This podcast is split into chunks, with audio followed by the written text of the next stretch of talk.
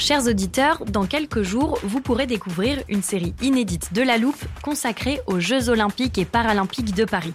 À trois mois de la cérémonie d'ouverture, on s'est demandé comment réussir ces JO. Les transports sont-ils prêts à affronter les milliers de touristes? Le dispositif de sécurité est-il suffisant? L'enthousiasme sera-t-il finalement au rendez-vous? Pour répondre, on plonge durant cinq épisodes dans les archives des éditions précédentes, accompagnés des journalistes de l'Express. C'est à retrouver à partir du 13 mai sur toutes les plateformes d'écoute. Mother's Day is around the corner. Find the perfect gift for the mom in your life with a stunning piece of jewelry from Blue Nile. From timeless pearls to dazzling gemstones, Blue Nile has something she'll adore. Need it fast? Most items can ship overnight. Plus, enjoy guaranteed free shipping and returns. Don't miss our special Mother's Day deals. Save big on the season's most beautiful trends. For a limited time, get up to 50% off by going to BlueNile.com. That's BlueNile.com.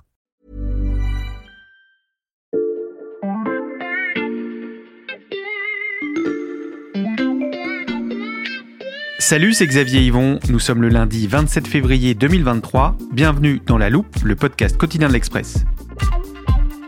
Alors que la guerre en Ukraine vient d'entrer dans sa deuxième année, nous vous proposons cette semaine une sélection d'épisodes pour comprendre à quel point ce conflit a profondément changé le monde en un an. Aujourd'hui, direction l'Afrique avec Margot Lanuzel à la présentation, un épisode diffusé une première fois le 3 mai 2022. Alors, l'armoire, non. Euh, le téléporteur, non plus. Le chronomètre, ben, ça va me prendre plus que 30 secondes. Bon, ben, on casse les codes. Je vais inventer un nouveau concept. Sortez une feuille, un stylo. C'est l'heure de l'interro de la loupe. Je vous rassure, pas besoin d'avoir écouté tous les épisodes pour répondre. Par contre, concentrez-vous bien parce que c'est important pour la suite. Alors, première question, plutôt simple. Qui de la Russie ou de l'Ukraine a attaqué en premier? Je vous laisse écrire. Question suivante, qu'est-ce que le groupe Wagner? Là, je vous aide un peu, je vous donne plusieurs propositions. Réponse A, un groupe de mercenaires russes très implantés en Afrique. Ou réponse B, de simples formateurs qui ne combattent jamais sur le terrain. Et enfin, dernière question, tous les pays ont-ils imposé des sanctions économiques à la Russie? Je ramasse déjà les copies, vous voyez, c'était pas très long. Alors je regarde, euh, pas de surprise, vous avez noté la Russie. Ensuite, la réponse A, et non à la dernière question. Pour vous, toutes ces réponses étaient peut-être évidentes, surtout si vous suivez régulièrement la loupe, mais dites-vous qu'elles auraient certainement été très différentes si j'avais fait cet interro en Centrafrique, en Afrique du Sud ou en Inde, par exemple. Car ces pays sont au cœur d'une guerre d'influence menée par la Russie, le Kremlin mise sur leur ressentiment vis-à-vis de l'Occident, et ça fonctionne, sans que nous ne prenions cette menace suffisamment au sérieux. Ça ne compte pas dans la note finale de l'interro de la loupe, mais j'espère que vu le sujet, vous avez déjà deviné qui m'a rejoint en studio. Salut Charlotte. Salut Margot. Charlotte Lalanne, spécialiste de l'Afrique au service monde de l'Express. Dans un épisode précédent, tu nous as déjà expliqué comment la Russie prenait pied sur le continent, avec notamment l'appui du groupe de mercenaires Wagner. Depuis le début de la guerre en Ukraine, l'influence de la Russie n'a pas diminué, bien au contraire, et ça, ça se voit notamment sur Twitter. Oui, alors ça ne se voit peut-être pas sur ton fil Twitter, Margot, euh, ni sur le mien. En revanche, si tu es un tweetos à Dakar, à Bamako ou euh, au Cap en Afrique du Sud, bah, tu vois la réalité avec une paire de lunettes euh, très différente. Et comment on s'est rendu compte de ça? Il y a un chercheur britannique qui s'appelle Carl Miller, que j'ai interviewé, et lui, bah, comme toi et moi, il voyait défiler sur son fil Twitter essentiellement des condamnations de l'invasion euh, en Ukraine, un soutien unanime à l'Ukraine. Mais bon, il a eu un pressentiment, il s'est dit qu'il y avait peut-être quelque chose qui clochait, ou en tout cas un phénomène qui passait inaperçu. Alors, bah, il a décidé de euh, faire une recherche sur Twitter pour identifier les messages pro-russes. Mhm. Et là, euh, deux hashtags en particulier sont sortis du lot. Le hashtag I stand with Russia, donc je suis avec la Russie, et le hashtag I stand with Putin, je suis avec Poutine, qui euh, montait dans les tendances Twitter. Et alors, il est allé éplucher des tas de messages utilisant ces mots-clés. Et ce qu'il raconte, c'est qu'il a découvert, en fait, un tout autre monde. Euh, son étude, en gros, elle montre deux choses. Un, que aucun des profils Twitter euh, qui diffusaient ces hashtags euh, ne prétend provenir d'Europe. Et deux, aucun des messages partagés ne s'adresse directement aux Occidentaux, même s'ils en parlent. Et donc, du coup, il a conclu qu'il y avait quelque chose de bizarre et que ça venait certainement d'opérations d'influence russe. Des opérations d'influence russe qui fonctionnent comment? Elles sont en fait de plus en plus habiles euh, parce que elles mêlent plein de techniques différentes. Donc tu vas trouver euh, des comptes authentiques pro-russes, des faux profils euh, issus pour certains de ce qu'on appelle, tu sais, les fermes à trolls, mhm. qui sont ces groupes de hackers organisés. Et puis on a aussi des vrais comptes qui ont été piratés. Et quand on regarde maintenant euh, les contenus, là aussi, tu as une large panoplie, donc euh, des propos ou des contenus ouvertement pro-russes à la, gloire de Poutine. Mais à côté de ces contenus-là, tu as aussi euh, des propos qui visent particulièrement tout récit contradictoire. Et donc là, les journalistes, les chercheurs sont des cibles privilégiées. Et tout ça, ça se passe uniquement sur les réseaux sociaux eh ben, Pas du tout, loin de là. Euh, et c'est ce que dit ce chercheur, c'est qu'il faudrait davantage se pencher sur tous les autres canaux, ils sont nombreux. Euh, par exemple, euh, des associations dans certains pays d'Afrique, pro-russes. à Bamako, il y a par exemple le groupe des Patriotes du Mali, qui est assez populaire, hein, qui est à l'initiative de nombreuses manifestations. On y trouve notamment des anciens militaires qui ont été formés en Russie. et ça, ça existe en Centrafrique. C'est une première sur le continent. Une centaine de Centrafricains manifestent leur soutien à l'invasion russe en Ukraine depuis Bangui. La Russie est en train de traverser un moment difficile nous sommes obligés de lui apporter un soutien moral. Et ça passe aussi par les médias. Donc là, tu as deux possibilités. Euh, soit euh, infiltrer ou financer des médias locaux. C'est l'exemple de la radio Lengo Songo euh, en Centrafrique. On en parlait dans l'épisode précédent sur Wagner. mais tu as aussi une autre méthode plus classique qui consiste à mettre le paquet sur l'audiovisuel extérieur russe. C'est ce que fait la Russie en ce moment avec les chaînes RT et Sputnik, qui gagnent énormément de terrain en Afrique et par exemple, euh, tu vois, il y a un truc qui est passé un peu inaperçu euh, en janvier dernier, juste avant l'invasion russe, c'est que RT a déposé plusieurs noms de domaine, notamment à Nairobi, la capitale du Kenya, où elle souhaite apparemment créer une sorte de hub. Et euh, bon, bah, ça tombe bien, puisque, comme tu le sais, l'Europe a banni. Oui, c'est ce que j'allais dire, la chaîne a été interdite en Europe. Exactement. Donc, tu vois que le Kremlin avait peut-être anticipé et mise aujourd'hui sur d'autres marchés. Donc, ça, c'est les médias. Mais la propagande russe, elle s'incruste aussi sur euh, un site qu'on connaît tous ici, qui s'appelle Wikipédia, euh, l'encyclopédie la plus populaire du monde. Donc, mhm. t'imagines, c'est une force de frappe considérable. Donc, voilà, c'est une sorte de patchwork et on en découvre un peu plus tous les jours. Et puis parfois, il faut dire aussi que le Kremlin n'a pas à faire grand-chose parce qu'il a euh, des ambassadeurs euh, prêts euh, à faire ça comme. Des ambassadeurs, c'est-à-dire des personnalités connues en Afrique qui affichent leur soutien à la Russie. Exactement, et c'est le cas de la fille de l'ancien président sud-africain, Jacob Zuma, qui, bon, ne cache pas du tout ses opinions pro-russes. Et comme tu le sais, il n'y a pas d'amour, il n'y a que des preuves d'amour. Et donc, juste quelques jours après le début de l'invasion, eh bien, Doudou s'est payé un petit aller-retour à Saint-Pétersbourg euh, pour euh, se faire une visite du palais de Peterov. C'est l'ancienne euh, résidence de Pierre le Grand, on appelle le Versailles russe. Et là, eh ben, clic-clac, un petit selfie pour la route, posté sur son compte Twitter, quand même 200 000 followers, donc c'est pas rien, et avec toujours ce hashtag I stand with Russia.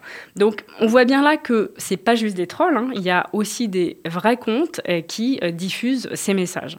Donc là, tu nous parles de la fille de l'ancien président Zuma, mais est-ce qu'il y a aussi des dirigeants africains en exercice qui ont pris des positions pro-russes?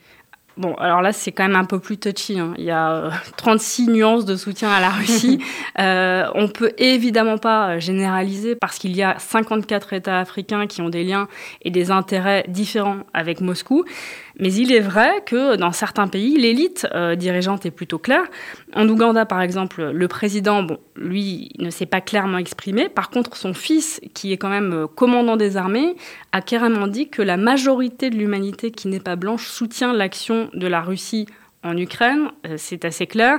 Et le président sud-africain, Cyril Ramaphosa, c'est un autre exemple. Lui, alors c'est beaucoup plus mesuré, mais il reprend l'un des arguments clés de Poutine, euh, qui consiste à dire que la guerre en Ukraine a été euh, provoquée par l'OTAN mhm. à force d'élargissement à l'Est. Et puis, dernier indicateur, peut-être lors du vote de la résolution de l'ONU début mars qui condamnait l'agression de l'Ukraine, 17 pays africains se sont abstenus, une dizaine d'autres n'ont même pas participé au vote. Donc tu vois que euh, la question est très sensible. On le voit, ces opérations d'influence prennent un peu partout dans les pays africains, sur Internet, dans la population et même chez certains politiques, tu l'as dit Charlotte. Et si ça marche si bien, c'est pour une raison très simple. La stratégie de Moscou s'appuie sur des années de rancœur.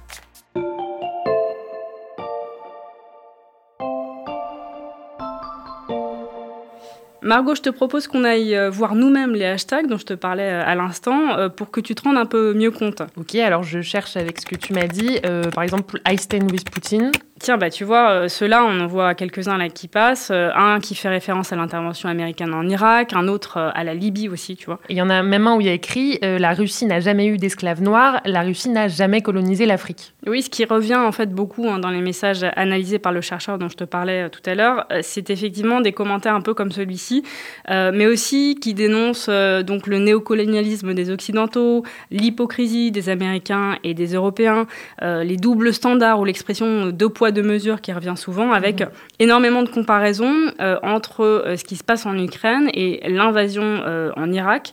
Le message en gros à destination des Occidentaux, c'est arrêtez de nous donner des leçons de démocratie. Et puis d'abord, cette guerre, ce n'est pas la nôtre, donc ne nous demandez pas de prendre position. Et il y a d'ailleurs un proverbe africain qui dit quand les éléphants se battent, ce sont les fourmis qui meurent. Euh, tout ça pour dire qu'en fait, pour beaucoup d'États africains, c'est une guerre entre géants et euh, il n'y a pas grand-chose à gagner à trop s'en mêler. C'est ce que m'expliquait d'ailleurs un économiste à ce sujet que, que j'ai interviewé. C'est passionnant. hein. On peut essayer de l'appeler? Ouais, bien sûr. Bah, il s'appelle euh, Carlos Lopez. Il est professeur au Cap en Afrique du Sud. Tiens, je te, je te donne son numéro. Bon, bah on l'appelle. Allô, Bonjour Carlos Lopez.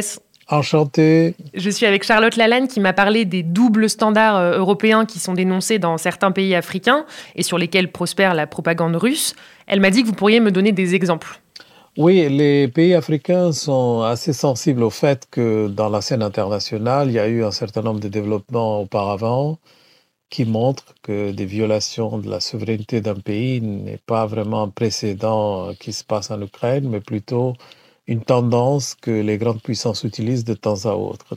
Et donc, ils se rappellent encore du Kosovo, ce qui s'est passé en Afghanistan, en Irak, mais surtout euh, la grande répercussion de la Libye, où il y avait une résolution du Conseil de sécurité qui n'autorisait pas nécessairement une intervention pour changement de régime, ce qui s'est produit par la suite avec des dégâts qui sont encore assez présents dans le quotidien, notamment des populations du Sahel. Et justement, le conflit en Ukraine a continué d'alimenter ce sentiment de deux poids, deux mesures. Ce que les pays africains effectivement pensent, c'est que si euh, on, on- on prend le comportement de, euh, des pays occidentaux vis-à-vis de l'Ukraine euh, à, à témoin, donc on se rend compte que, par exemple, euh, dans le domaine de- des migrations, on est en train de traiter euh, la souffrance et les réfugiés ukrainiens d'une façon très différente de ce qui s'est passé par rapport à, des conflits en Afrique et notamment les politiques migra- migratoires en direction de l'Afrique. Euh, S'il voit par exemple ce qui s'est euh,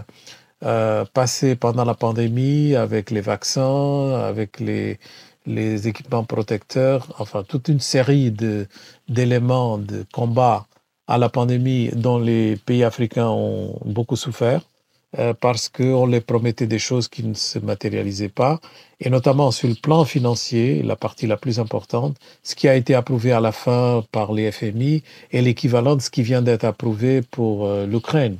Donc si vous voyez un peu la taille de l'Afrique et ce qui s'est passé pendant la pandémie, euh, avoir à peu près 15 milliards de dollars euh, qui sont approuvés pendant deux ans et l'Ukraine les obtient en deux semaines, c'est quand même euh, assez euh, clair qu'il y a une différence de traitement et donc euh, ils se mettent un peu en réserve par rapport à ces développements. Face à ces rancœurs que vous décrivez, euh, la Russie joue la carte du, du défenseur des opprimés. Est-ce qu'on peut dire que son héritage est moins lourd que celui de l'Occident en Afrique?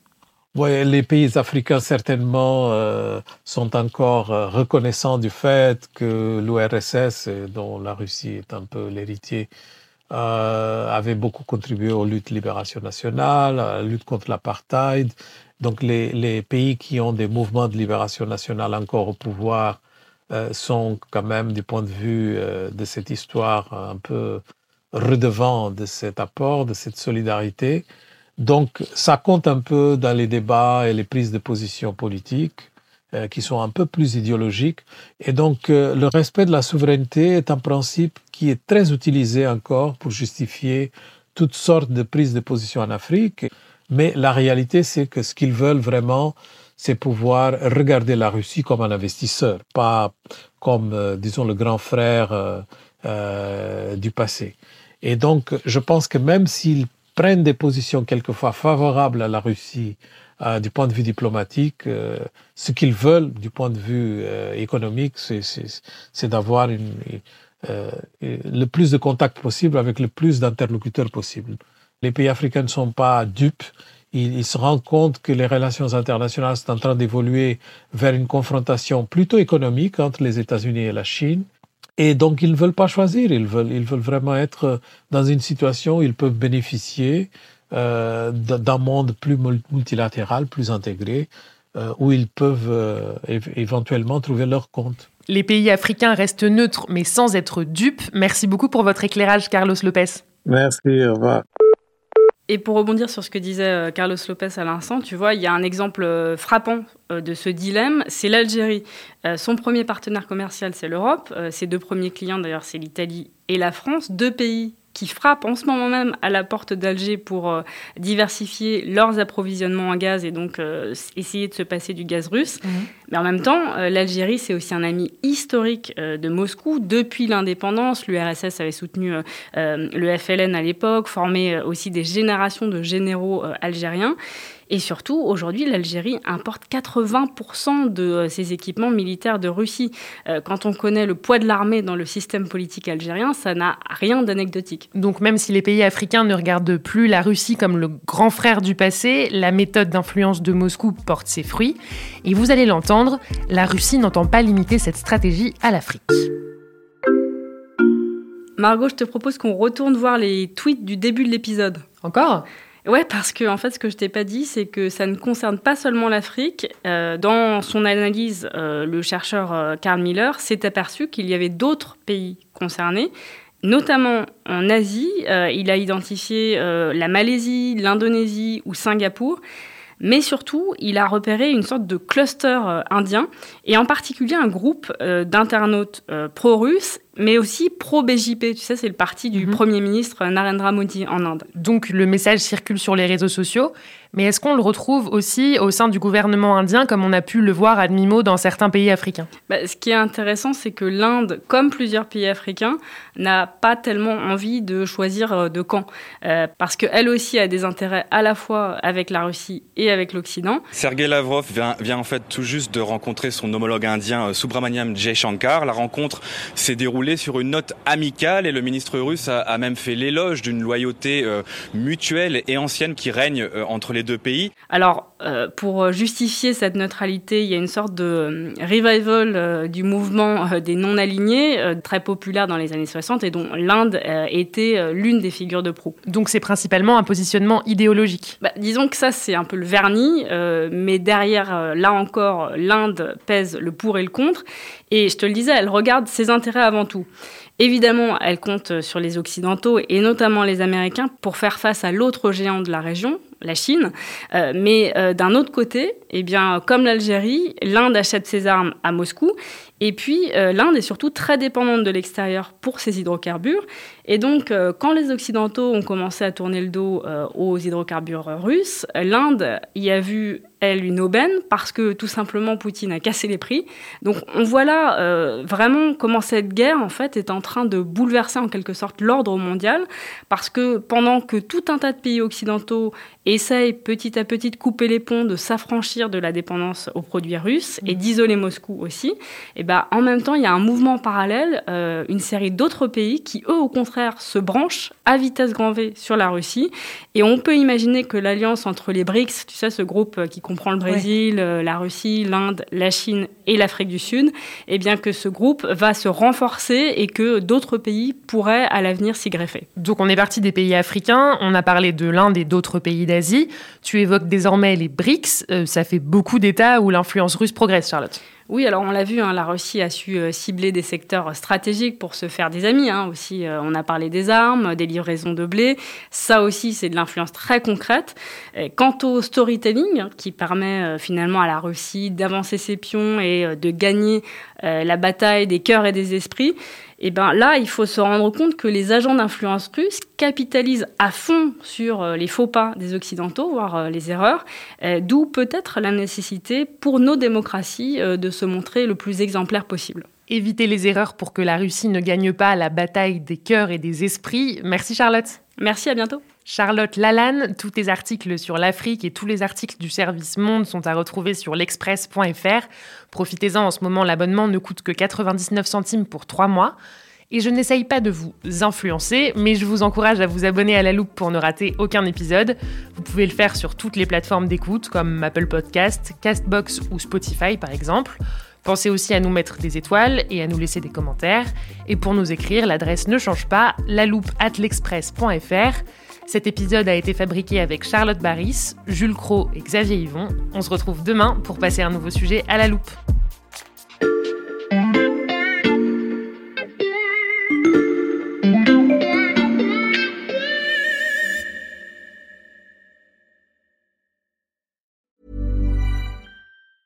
Hey, it's Danny Pellegrino from Everything Iconic. Ready to upgrade your style game without blowing your budget? Check out Quince. They've got all the good stuff shirts and polos, activewear, and fine leather goods, all at 50 to 80% less than other high end brands. And the best part? They're all about safe, ethical, and responsible manufacturing. Get that luxury vibe without the luxury price tag. Hit up quince.com slash upgrade for free shipping and 365 day returns on your next order. That's quince.com slash upgrade.